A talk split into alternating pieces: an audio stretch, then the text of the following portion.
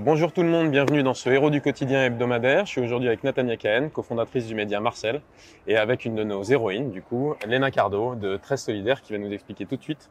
Euh, et puis on va pouvoir échanger avec elle sur son projet et sur tout ce qu'elle fait euh, debout à Marseille. On est euh, sur la friche de la Belle de Mai, un lieu euh, emblématique de Marseille.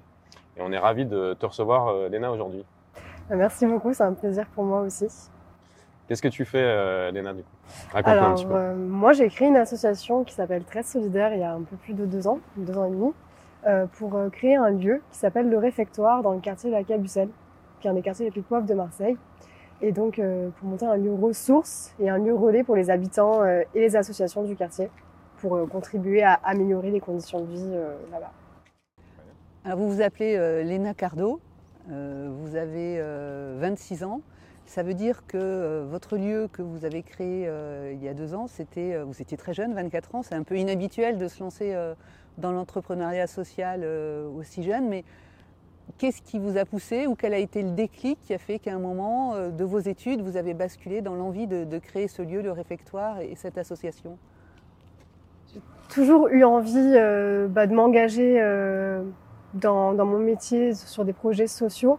Mais euh, le déclic, on va dire que ça a été euh, comment dire, une prise de conscience euh, par rapport à certaines choses que j'avais subies euh, au sein de ma famille. Et j'avais vraiment envie euh, bah, d'agir et de pouvoir contribuer vraiment à rendre la société un peu moins inégalitaire, mais surtout plus inclusive. Parce que je me suis rendu compte que c'était un peu... bah, ça pouvait causer en fait plein de violences dans toutes les formes de la société. Et euh, j'avais vraiment envie d'agir dans ce sens-là. Et pour moi, euh, un- une des plus grosses difficultés, c'est vraiment euh, l'exclusion. Et donc j'avais vraiment envie de monter un projet qui puisse contribuer à ce que tout le monde se sente bien.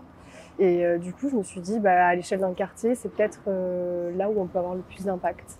Je, je vous pose encore une question sur un petit peu le, le détonateur, parce que donc vous étiez étudiante en littérature, en histoire, rien à voir avec euh, ce que vous faites aujourd'hui. Euh, Il y a eu quand même peut-être un, un déclencheur ou une, une rencontre, ou euh, parce que c'est quand même un, un grand écart, en Oui. quelque sorte.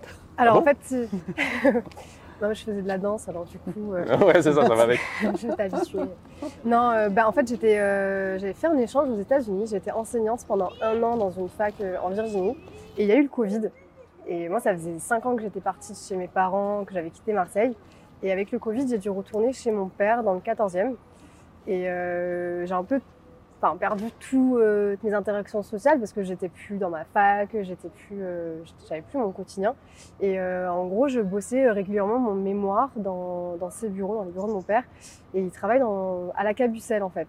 Et ça faisait déjà une dizaine d'années qu'il était implanté là-bas, donc je connaissais bien, j'y allais régulièrement. Et c'est vrai que bah on peut pas euh, ne pas être choqué quand on arrive là-bas euh, bah, par la précarité qui est vraiment visible euh, bah, de partout. Et, euh, et en fait, à ce moment-là, il était en train de monter un espace de travail coworking avec ses associés. Et il y avait vraiment une dynamique de monter un tiers-lieu qui puisse vraiment faire le lien entre le nord et le sud et essayer de bah, limiter les inégalités entre ces deux parties du territoire marseillais. Et euh, il y avait plein d'acteurs. Il y avait notamment euh, déjà euh, un acteur du service public qui faisait de l'accès au droit, qui s'appelle la Maison France Service, qui était au rez-de-chaussée. Et quelques temps après, en fait, ils ont fait l'acquisition d'un ancien restaurant qui était fermé depuis plusieurs années, qui était, qui un cabaret du soir entre-temps, une zone de stockage. Et quand j'ai su ça, je me suis dit, ok, il faut faire quelque chose avec ce lieu-là. Il ne faut pas simplement monter un lieu de restauration qui va peut-être parler aux gens qui vont venir travailler sur le lieu, qui va encore plus créer euh, des disparités euh, dans le quartier. Il faut vraiment monter un projet avec une vocation sociale. Et en fait, euh, à la Cabucelle, il n'y a pas de centre social. C'est un des quartiers les plus pauvres, c'est-à-dire que plus de la moitié des ménages, c'est pas euh, des habitants, euh, touchent moins de 975 euros par mois. Le taux de pauvreté, il est un peu plus élevé, donc c'est vraiment bien en dessous du seuil euh, de pauvreté. La Cabucelle, non. c'est dans, ouais, dans les quartiers nord. Ouais, c'est ça. C'est ça, c'est dans les quartiers nord, euh, c'est pas très loin de la Belle de Mai, et euh, c'est dans le 15e arrondissement, c'est euh, à cheval sur le 2e et le 15e arri- arrondissement. Ça, cette par- particularité-là d'être. euh, Pour ceux qui nous écoutent qui ne sont pas de Marseille, c'est de Marseille. hein. Oui, c'est bien de Marseille qu'on parle. Euh, et, euh, et ouais, il n'y a pas de centre social en fait. Il n'y avait pas d'équipements, euh, d'équipements sociaux dans le quartier. alors qu'il y a plein de petites assauts de proximité et euh, bah, il y a un grand besoin et une grosse demande de, de lieux, euh, même juste de loisirs ou euh, pour pouvoir se retrouver. Donc c'est comme ça que l'idée du projet est née. Et, euh, et en gros, euh, bah, du coup, oui, comme vous disiez, j'avais, j'ai fait des études en sciences sociales, donc j'étais là. euh, Ok, bah, je vais monter un petit projet de restauration. J'avais mon petit carnet. Pendant une semaine, j'ai mis mes Il n'y idées. a pas de petit projet en restauration. Non, il n'y a pas de petit Non, surtout pas en restauration. Et euh, j'étais là, ok, bah, j'ai envie d'agir sur bah, l'éducation, proposer euh, une alternative à l'école, enfin plein de projets comme ça. J'ai tout écrit et j'ai dit, bah, ok, euh, faites-moi confiance, euh, je crée mon association et, vous allez avoir un restaurant qui va faire venir plein de monde différents et en même temps bah, qui va vraiment être impactant pour le quartier. Et tu t'es, inspiré des gens que tu as croisés sur place? C'est des besoins qui t'ont émis sur les sujets d'éducation, sur les sujets de restaurant? C'est. Toi? On est, Alors- Ou est-ce que ça vient de toi plutôt qui, qui a fait des constats? Comment ça s'est passé un peu tout ça? C'est euh, assez partagé. J'ai fait mes premiers jobs étudiants euh, à la Cabucette. Donc euh, j'ai travaillé, euh, je faisais des- un peu d'administratif, j'ai fait un stage à la Provence qui est juste à côté. Et euh, bah, pour la partie restauration, j'ai moi-même été témoin du fait qu'en fait il n'y avait pas trop d'alternatives aux snacks et, et aux boulangeries.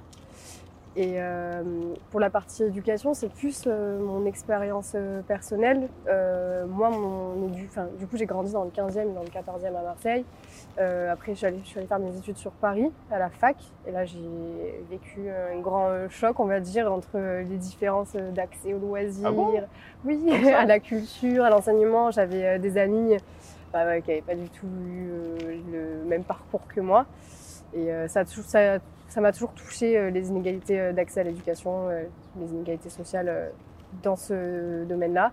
Et en fait, j'ai eu la chance de pouvoir faire des échanges via mon parcours universitaire. J'ai été à Londres, j'ai été aux États-Unis où il y a vraiment des méthodes d'enseignement qui sont complètement différentes et bah, qui visent plus l'épanouissement en fait des jeunes que vraiment euh, ce que j'appelle moi le bachotage où en fait tu es en cours pour pouvoir euh, bah, passer un diplôme, passer un bac et t'as pas vraiment tes compétences qui sont mises en avant. Et je me suis dit qu'il y avait vraiment un gros gap euh, en France par rapport à ça. Quand on regarde les chiffres, d'ailleurs il y a une, étude PISA qui est sortie euh, récemment, mais je sais qu'en 2012, euh, on était les, le 63e ou 62e pays sur 65 avec euh, les élèves les plus anxieux, avec les, élèves qui avaient le moins confiance en eux euh, euh, à l'école. Et euh, pour moi, ça a un impact énorme sur le reste d'une vie en fait. Alors, pour bien que tout le monde comprenne un petit peu l'activité, euh, tout ce qui se passe à l'intérieur de ce réfectoire avec votre association euh, 13 Solidarité, il y a euh, un pan, euh, un volet euh, solidarité donc envers les aînés, envers les jeunes, un volet éducation, un volet emploi. Donc vous nous expliquerez parce que c'est très intéressant aussi euh, ce qui se passe euh, en direction des, demandeurs d'emploi ou de ceux qui sont un petit peu en rupture avec euh, le monde du travail et euh, un volet qui est un petit peu du maillage associatif, c'est-à-dire toutes les interactions que vous nouez avec des associations du quartier ou, même euh, hors de ce quartier, mais qui peuvent euh, nourrir un petit peu le projet, hein, c'est ça? C'est ça, exactement. Donc le fil directeur en fait du projet, c'était vraiment de monter un lieu de restauration, sauf qu'il y avait un grand besoin d'investissement. Donc on s'est vraiment concentré sur la partie lieu ressources. Et ça, ça s'est nourri des rencontres qu'on a eues avec euh, les professionnels bah, de l'accompagnement social du territoire, où euh, bah, il y en a beaucoup qui relevaient le fait qu'il n'y avait pas de lieu déjà euh, pour que les associations puissent se réunir et euh, ou bien juste rencontrer euh, leur public. Donc euh, vous avez parlé des, des seniors. Euh, nous, trois demi-journées par semaine dans nos locaux, on accueille une association de médiation en santé qui s'appelle Banlieue Santé et qui vraiment euh, travaille l'accessibilité aux soins aux personnes âgées qui sont bah, dans une situation Plutôt isolé, quoi. ouais, isolées et dans une grande situation de précarité, Mm. qui n'ont pas beaucoup de retraite. Euh, Malheureusement, euh, ça va te perdre d'ailleurs souvent. c'est clair. Et du coup, voilà, il y a un petit, euh, il y a des accompagnements individuels qui sont réalisés au sein du local et aussi des actions collectives. Par exemple, on a fait beaucoup d'ateliers cuisine grâce à la banque alimentaire qui venait et ça donnait euh, lieu à des repas euh, bah, hyper conviviaux et hyper chaleureux. Euh, après, pour la partie euh, insertion, euh, on accueille la mission locale qui travaille avec les 16-25 ans. Et euh, bah, là où on agit, par exemple, c'est qu'on se rend compte que euh, cette permanence-là, euh, il n'y a pas beaucoup de personnes en fait qui viennent parce que ce, les 16-25 ans, c'est un public qui est très compliqué euh, à toucher. Donc là, où on va intervenir, c'est qu'on va essayer de discuter avec les familles euh, qu'on reçoit, notamment les parents, pour vraiment montrer euh, bah, quelle est enfin, quelle est la mission de la mission locale, tout simplement, pour pouvoir bah, toucher leurs enfants. Mais quand, quand, tu parles des parents, c'est ce qui est intéressant, ça veut dire que sur le lieu en général, tu adresses plutôt le parent que les jeunes directement? Euh, en fait, on touche plus les jeunes euh, de 8 à 16 ans, à 15 ans. Et généralement, du coup, les parents viennent quand on fait des animations, par exemple le mercredi après-midi. On va faire un atelier pâtisserie. Les mamans vont venir parce que déjà, elles veulent savoir où leurs enfants. Euh, en, toute logique, c'est des enfants en du temps. En toute logique, voilà. Non, parce qu'on a quand même des enfants qui viennent seuls, euh, qui ont 8 à, 6 ans et qui viennent seuls à pied jusqu'au local. Donc, non, là, il y a beaucoup de parents aussi qui veulent connaître euh, bah, le lieu et du coup qui vont rester euh, dans les canapés, enfin dans le petit coin euh, salon qu'on a et qui vont déjà échanger entre eux. Donc ça, c'est ça crée une interaction. C'est voilà, ça crée une interaction, ça crée du lien social. Ça, c'est enfin, c'est trop bien pour nous. Mais nous aussi, on va pouvoir discuter avec eux, et essayer de voir, bah, connaître leurs besoins, qu'est-ce qu'ils aimeraient voir dans ce lieu, quelles sont voilà, quelles sont leurs envies. Est-ce que ces personnes-là ont aussi envie de s'impliquer? Euh, par exemple, les, les, derniers ateliers cuisine qu'on a organisés le mercredi après-midi, c'est une maman euh, qui, euh, qui s'est proposée en fait de venir, euh, de venir animer ces ateliers-là. Donc c'est comme ça qu'on peut créer du lien et aussi essayer d'adapter nous ce qu'on va proposer au sein du lieu en fonction des besoins. Alors pratiquement, euh, il y a un planning à la semaine avec des permanences, des ateliers et euh, vous le distribuez, vous le, vous le communiquez et les gens s'inscrivent, viennent selon. Euh... Exactement. On a le planning fixe où c'est vraiment euh, co-construit avec nos partenaires, donc euh, comme j'ai cité la mission locale mmh. ou banlieue santé. Et puis il y a tous ces, toutes ces animations-là qu'on propose, euh, des fois aussi avec d'autres associations culturelles ou de loisirs, les mercredis après-midi la plupart du temps. Et là, c'est une communication qu'on relaie auprès des éducateurs spécialisés qui sont sur le terrain, des écoles, des collèges et euh, directement auprès des familles qu'on a déjà rencontrées et qui viennent euh, régulièrement sur le lieu. Tu as un sujet quand même qui est, euh, assez grave parce que finalement tu traites quand même des, problématiques assez complexes déjà sur, sur un même lieu, ce n'est pas si simple que ça, je pense, à adresser avec tout, tout ce panel de sujets que tu as identifié. Clairement. Mais moi, pour y être passé quand même, parce qu'on se connaît bien, toi et moi, il y a beaucoup de joie sur les lieux il y a beau, il y a, il y a c'est pas quelque chose de triste ou de comment dire ça. Il n'y a, a, pas de pathos sur ce mmh. lieu et, et moi c'est, je trouve ça vachement. Tu peux nous parler un peu de comment ça se passe après avec euh, entre les enfants, euh, comment ils vivent le truc, euh, comment ils vivent l'expérience chez vous, tu vois. Bah, nous, c'était vraiment l'objectif, c'était de monter un lieu convivial et chaleureux où vraiment tu peux venir et un peu mettre de côté tes problèmes. On va pas forcément les résoudre, mais on, on, on, on donne un souffle en fait. Et, euh, et, là, par exemple, récemment, on a construit une bibliothèque qui s'est fait en atelier participatif avec des jeunes du CAP menuiserie euh, du, du, lycée d'à côté. Ah, chouette, ah oui, construire la bibliothèque. Ouais, okay. carrément la bibliothèque. Euh... Les rayons. Ouais, c'est ouais, ça. Pas, on parle pas de juste mettre les livres. Ah non, non, non. Pas choisir construire les livres. La, okay. la bibliothèque avec euh, des matériaux de réemploi ouais, et tout. Top. Donc c'était un super projet. Et... Et euh, bon, bref, c'est un, très bon projet. Et, euh, du coup, nous, tous les mercredis matins, on organise des ateliers cuisine avec cinq jeunes qui sont suivis par un dispositif de lutte contre le décrochage scolaire, d'accompagnement dans leur scolarité. Et c'est des jeunes qui ont entre 8 et 10 ans. Et, euh, en fait, ils sont trop contents de venir. Et dès qu'il y a une cuisson ou qu'il y a un peu de temps d'attente, bah, ils foncent dans la bibliothèque, ils prennent les livres, ils s'assoient. Des fois, ils s'assoient tout seuls ou des fois, ils lisent les livres à deux. Et, euh, et ils se sentent bien en fait. Et c'est généralement euh, bah, toutes les, les mamans qu'on accueille aussi, elles sont là, elles voient où le lieu il est trop beau. Et ça fait trop plaisir de venir ici. Et, et c'est pareil. pour, pour les... pour, les... livres, vous avez euh, bénéficié d'un partenariat ou comment vous avez fait pour euh, achalander cette bibliothèque? Alors on a, on a répondu à un appel à projet. Achalander. C'est vrai que ça fait longtemps que je n'avais pas entendu achalander. c'est clair. non, non, mais bravo, bravo. Euh... C'est un métier. Oui, oui, oui, je vois, je vois, je vois. Euh, on a répondu à un appel à projet qui s'appelle Microbibi, qui est porté par Bibliothèques sans frontières, dont Ah l'objectif est d'amener la lecture dans des zones euh, bah, un peu excentrées ou rurales, et euh, qui est euh, rendu possible grâce à la Fondation Cultura. Donc on a vraiment eu 1300 livres neufs pour tout public. Mais tu parles, c'est pas la petite bibliothèque de quartier là. Non, 300 livres, on est déjà sur ouais. quelque chose de sérieux. C'est oui pour euh, essayer de la- de l'aménager. Et là, on est toujours pas. Enfin, on a reçu les livres en septembre, mais c'est un- La bibliothèque est trop petite, c'est ça finalement. Ouais, c'est Ok. ça. Non, mais c'est surtout qu'on n'a pas des compétences pour trier les livres et tout. Enfin, c'est un vrai. On se rend compte du, du travail de ce que Ah, exactement, bien sûr. Et euh, mais non, mais euh, du coup, on a des livres, mais trop beaux, des livres de photos, des livres d'art. On a des livres pour enfants euh, avec beaucoup d'images, des romans. Moi, je suis là, bah, c'est bon en fait. Je ne vais plus à la bibliothèque. J'ai ma bibliothèque euh, là où je travaille. C'est trop bien. Et tu partages donc- des temps avec eux Excuse- Excuse-moi Nathalie, vas-y je t'en prie. C'est bon. D'accord. Tu partages des temps avec eux toi Avec les enfants euh, Ah Tu oui. bouquines un peu avec eux tu... Bah, tous les, mercredis, les ateliers cuisine, c'est vraiment moi qui les organise. Et euh, en vrai, c'est mon, mon moment préféré de la semaine parce que tu. C'est là où tu fais vraiment ce que tu voulais faire en fait. Exactement. Mais en fait, je me rends compte que, vraiment, je suis hyper frustrée parce que moi, ce que j'adore, c'est monter des projets pédagogiques. C'est, c'est, j'adore l'histoire, j'adore la littérature. Et je suis là, j'ai envie de faire plein de trucs. Et ma collègue avec laquelle je travaille, elle est là, mais Léna, calme-toi. On a quand même pas mal d'administratifs à faire. On a encore des finances à rechercher. Euh, reste concentré. Bienvenue dans le monde associatif. ouais, c'est ça. Bah, vous parlez finance euh, de votre collègue aussi. Alors, il y a quoi comme équipe? Il y, a, il y a qui autour? Qui sont les, les satellites, les bénévoles? Enfin, Comment ça fonctionne, votre petit monde? Alors, on est deux temps plein. Depuis euh, là, tout, tout récemment, on est deux temps plein consacrés euh, sur l'association. Moi, je m'occupe vraiment du, du projet social, de la pérennité du projet. Et euh, Marie, qui a rejoint l'équipe il n'y a pas très longtemps, s'occupe de tout ce qui est animation, euh, lien avec les familles. Et euh, après, on a un bureau de bénévoles. On a la chance que la présidente travaille sur les locaux, donc elle est toujours là pour nous relier, pour nous aider. Et on a une dizaine de bénévoles qui peuvent nous aider ponctuellement sur des événements, euh, des mamans qui peuvent proposer des animations, comme je le disais tout à l'heure.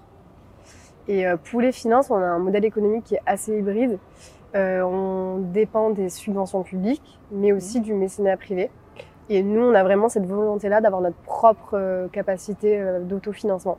Donc là, ça passe beaucoup par du, du traiteur, de la mise à disposition de nos locaux. Et plus tard, ça sera garanti par notre euh, cantine du midi qui sera ouverte tous les jours pour vous accueillir, manger. Si vous êtes une entreprise que vous voulez soutenir Léna, Oui, venez. Donc euh, l'espace euh, fait 200 mètres carrés, vous m'avez dit, hein, donc en rez-de-chaussée. Donc dedans, il y a aujourd'hui une bibliothèque, un réfectoire où se tiennent aussi les, cours de cuisine. Enfin, il y a combien, combien d'espace et combien de, de superficie que vous pouvez mettre à disposition de- d'entreprises ou d'associations intéressées? Alors, on a 150 mètres euh, carrés d'espace d'accueil avec cette petite bibliothèque, un espace de projection avec une scène, un petit coin café convivial et plein de tables. Donc ça, c'est vraiment l'espace qui s'appelle le réfectoire. Et ensuite, on a 40 mètres carrés de cuisine avec, euh, alors si je fais bien mes calculs, il doit nous manquer à peu près 20 mètres carrés euh, de zone de stockage. Ça, c'est la partie qui est pas du tout opérationnelle aujourd'hui, enfin plus ou moins, mais pas de manière professionnelle. Notre cuisine n'est pas encore professionnelle pour le coup.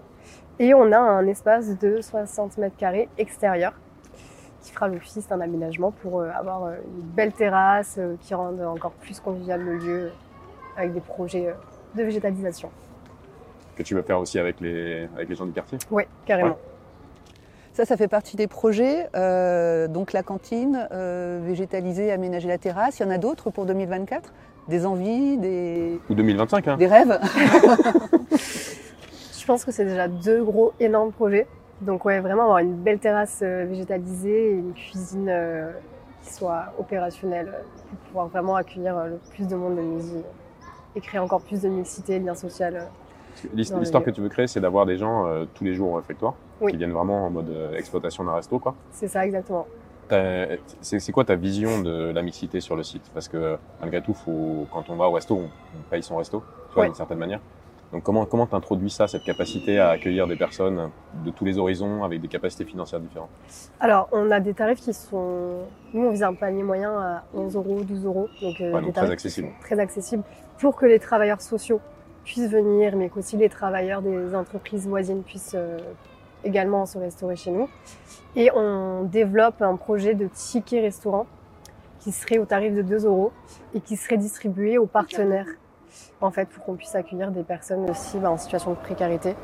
On vise entre 5 et 10 personnes euh, par service. On, on s'excuse si Tiki Restaurant est une marque, je ne sais Oui. pas si c'en est une, et je ne Euh. saurais pas en citer d'autres. Donc euh, voilà. Voilà, des tickets, on va dire. Des tickets d'accès pour venir manger à moindre coût. Et en- entre tous ces pôles d'activité, aujourd'hui, il y a combien de bénéficiaires en gros de, des activités et des actions de- du réfectoire et de, de Très Solidarité? Sur l'année 2023, on a accueilli plus de 1000 personnes dans nos locaux.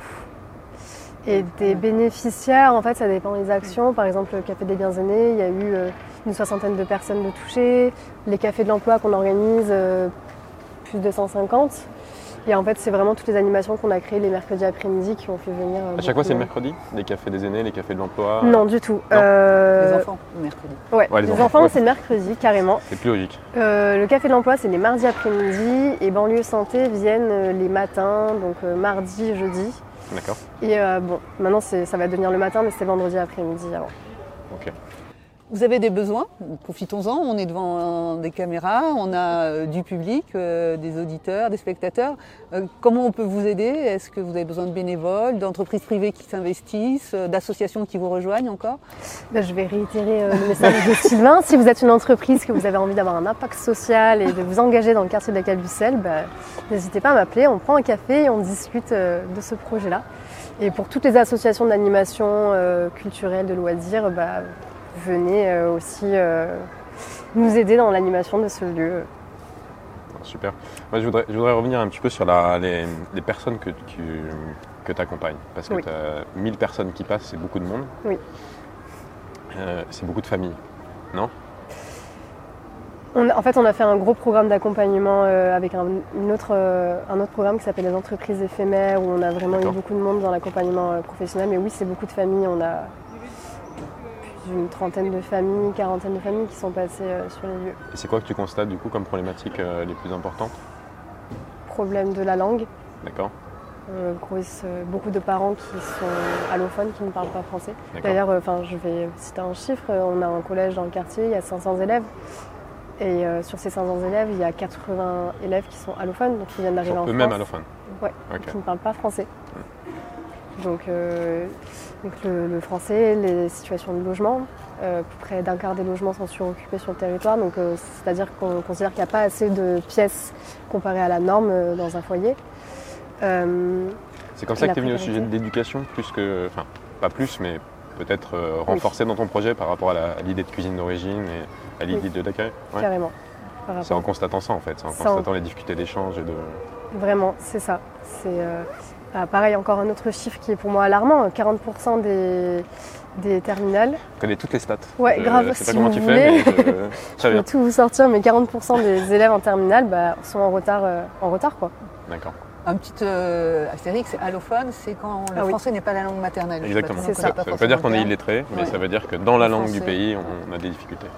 Est-ce que, euh, est-ce que ça, com- comment tu accompagnes ces jeunes-là? Parce que d'une certaine manière, ils sont pas non plus en capacité d'être accompagnés à la maison, du coup, dans le cadre de leurs études. Donc le cadre que tu mets toi, ça, il y a des temps comme ça où ils, sont, ils peuvent être accompagnés aussi, ou pas, ou c'est, pas prévu, ou c'est quelque chose qui n'est pas encore en cours? Projet 2024, du coup, Bah, tu vois, je rebondis. vient. Et Nouveau. oui. Voilà. Bon, Aujourd'hui, on arrive à faire ces accompagnements-là sur les ateliers cuisine du matin, mais il n'y a que 5 personnes qui peuvent en bénéficier, c'est pas beaucoup. D'accord. Donc euh, nous, l'idéal, ça serait qu'on puisse ouvrir, euh, et c'est ce qu'on va faire d'ailleurs, hein, c'est juste euh, à mettre en place, du mardi au jeudi après les cours, pour avoir un temps euh, dans notre espace, dans un lieu convivial, pour pouvoir justement qu'il y ait des élèves qu'on puisse accueillir et qu'on puisse créer un système d'entraide, euh, qu'il y ait des mamans qui puissent être bénévoles et encadrer ces temps-là, et que nous, on soit disponibles. euh, Ouais, ou Ouais. des- Je pense qu'à à Marseille, il y a beaucoup de projets qui sont portés par des enseignants aussi.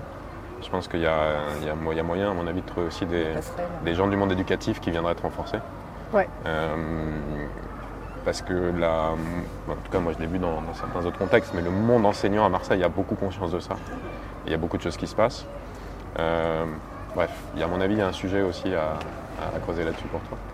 Troisième appel, si vous êtes enseignant, si vous avez envie de vous engager à côté, bah, venez chez nous. Le lieu est hyper, euh, hyper chaleureux Génial.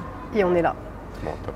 J'ai une petite question, petite- je suis curieuse. Donc, tous les projets que vous portez sont d'intérêt public. Est-ce que les politiques du quartier de la Cabustel ou de Marseille plus généralement s'intéressent à vous, viennent vous voir, viennent discuter avec vous, viennent peut-être voir comment vous aider et vous accompagner euh, sur, tous ces plans? Euh, oui, on commence à. Enfin, pour une jeune association, on a eu quand même pas mal de soutien euh, public et on commence à avoir de plus en plus de reconnaissance. Euh, le maire du 2-3 est venu nous, visi- enfin, nous rendre visite euh, il n'y a pas très longtemps. Anthony Crémeyer. C'est ça, exactement. Et euh, la politique de la ville est très présente. C'est euh, ne serait-ce que par l'animation de réunions pour nous mettre en relation avec tous les acteurs. Et ils nous soutiennent. Et, euh, et oui, non, on a quand même des réponses positives euh, du côté public. Oui, donc en deux ans, vous avez vraiment euh, su quand même vous imposer, euh, devenir euh, un élément qui compte dans le quartier de la Cabucelle et, et- et au-delà. Donc euh, c'est assez chouette comme réussite. Non, oui, je pense que Sinon, elle serait pas avec nous. euh, T'as une, t'as une petite anecdote à nous raconter ou pas? Quelque chose. Waouh, je suis prise de court là, fallait me. Un enfant, un grand-parent, une mère. euh, quelque chose qui t'a touché? En fait, du coup, comme je disais, on travaille avec cinq élèves et euh, dans, parmi ces cinq élèves, on a une fratrie de jeunes afghans qui viennent d'arriver euh, d'Afghanistan en France et qui ne parlent pas trop français. Et euh, une des jeunes qui fait partie de ce groupe l'a su. Et quand elle est rentrée chez elle, elle a dit à sa mère Mais moi, je veux trop les aider, en fait, je veux être présente pour pouvoir les aider à apprendre le français et à, aider, à les aider. À les aider au quotidien.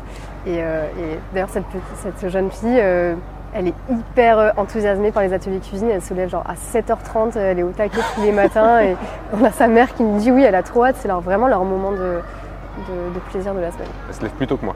déjà. Ouais, mais que moi aussi. hein. Euh, merci Léna, on est ravis de t'avoir reçu. Bah, merci à vous Euh, pour cet échange. Évidemment, euh, on fera écho à tous les appels que tu as pu euh, passer Il y en a beaucoup. euh, et on espère que, que tu trouveras des, des gens pour t'accompagner. En tout cas, on, on essaiera aussi de t'aider. Merci Nathalia. Merci Je Sylvain. crois qu'on s'arrête là. Euh, Merci Léna. C'est la fin de ce. HDQ. Euh, on vous retrouve bientôt dans le- la semaine prochaine dans le prochain.